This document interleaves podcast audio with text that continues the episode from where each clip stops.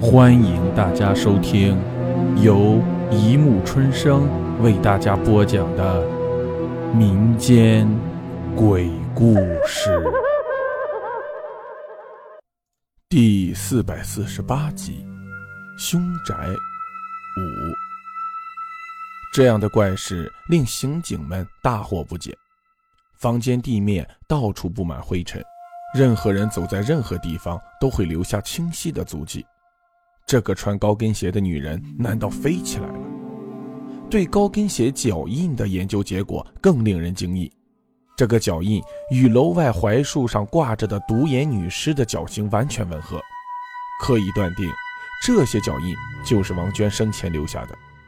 二零三室的窗户并没有开启过的痕迹，几十年的灰尘堆在窗角，大约窗户早就打不开了。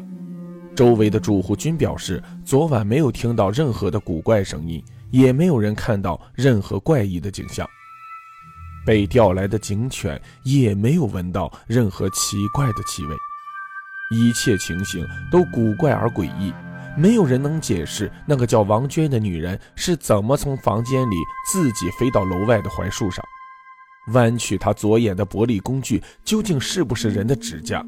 而她。又是怎么被吓死的？在回警队的车上，刑警老杨摸着他的光额头，对大伙说：“哎，真他妈奇怪！哎，你们大家想想，那间很久没有住人的二零三室，怎么没有一个蜘蛛网？”这个问题问的一车人不寒而栗。有的事情不能细想，因为越深究，越让人觉得莫名的恐怖。莫非？这个世上真的有什么灵异的东西存在？几个月后，又有怪事出现了。黄小杰是个学机电自动化的大二女生，在每天枯燥乏味的机械电子之外，她最喜欢的就是上网聊天了。在一个周末的下午，她的 QQ 上突然跳动着“花落无声”的名字。黄小杰想不起什么时候曾经加过这个人。点开详细资料，上面只有这么几个字。这家伙很懒，只留下了一只眼睛。怪异的语言立即吸引了黄小杰的好奇心。通过两个多小时的聊天，他了解到花落无声的可怜身世：父母双亡，一个妹妹也死去多年，他一个人游荡于昏暗的天地之间。女大学生几乎有点感动，眼睛里湿乎乎的。当花落无声提出见面的建议后，他竟毫不犹豫的就同意了。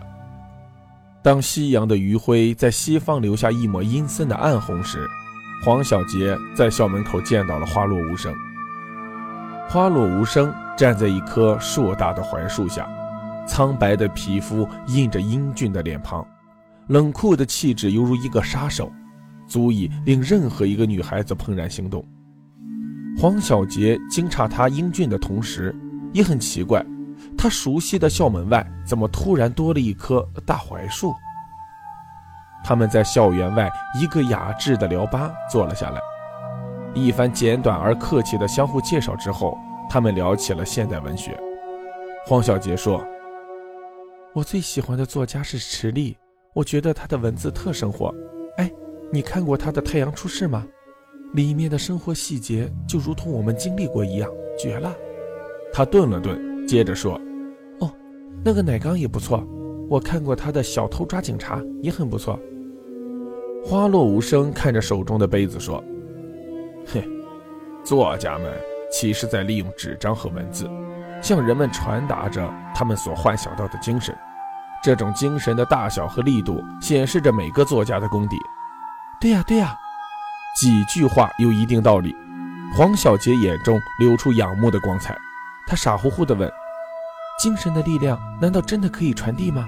我是说，有特异功能那样把精神转化成物质的力量？”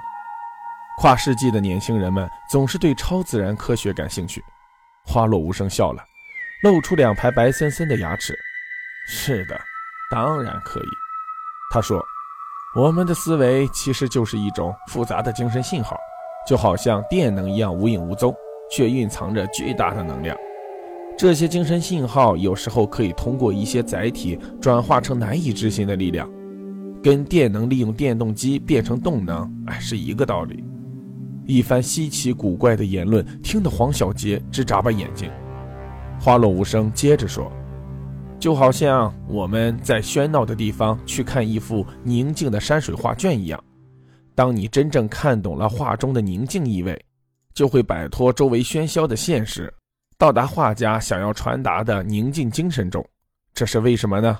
因为画家在通过纸张和绘画这种媒介。”把他想要表达的精神宁静传递给你。当你原本应该感到宣泄的精神信号扭曲了、覆盖了，甚至改变了，精神的传递使你改变了对事物原本的认识，使你被迷惑，使你失去了自我。嗯，有道理。黄小杰认真的点头。眼前这位渊博的网友让他佩服的五体投地。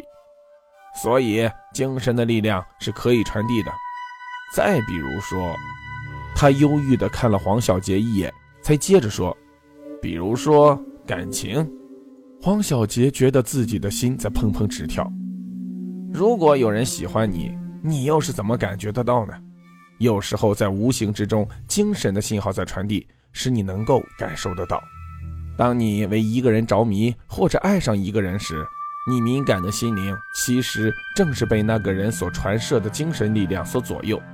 如果能控制这样的力量，也许你就可以控制别人，让别人产生幻觉，产生根本不存在的幻想。花落无声，又在笑，两排白森森的牙齿在他血红的嘴唇映衬下尤为明显。黄小杰迷惑了，眼前这个英俊的男人跟他谈感情，会不会是一种暗示呢？好了，故事播讲完了。欢迎大家评论、转发、关注，谢谢收听。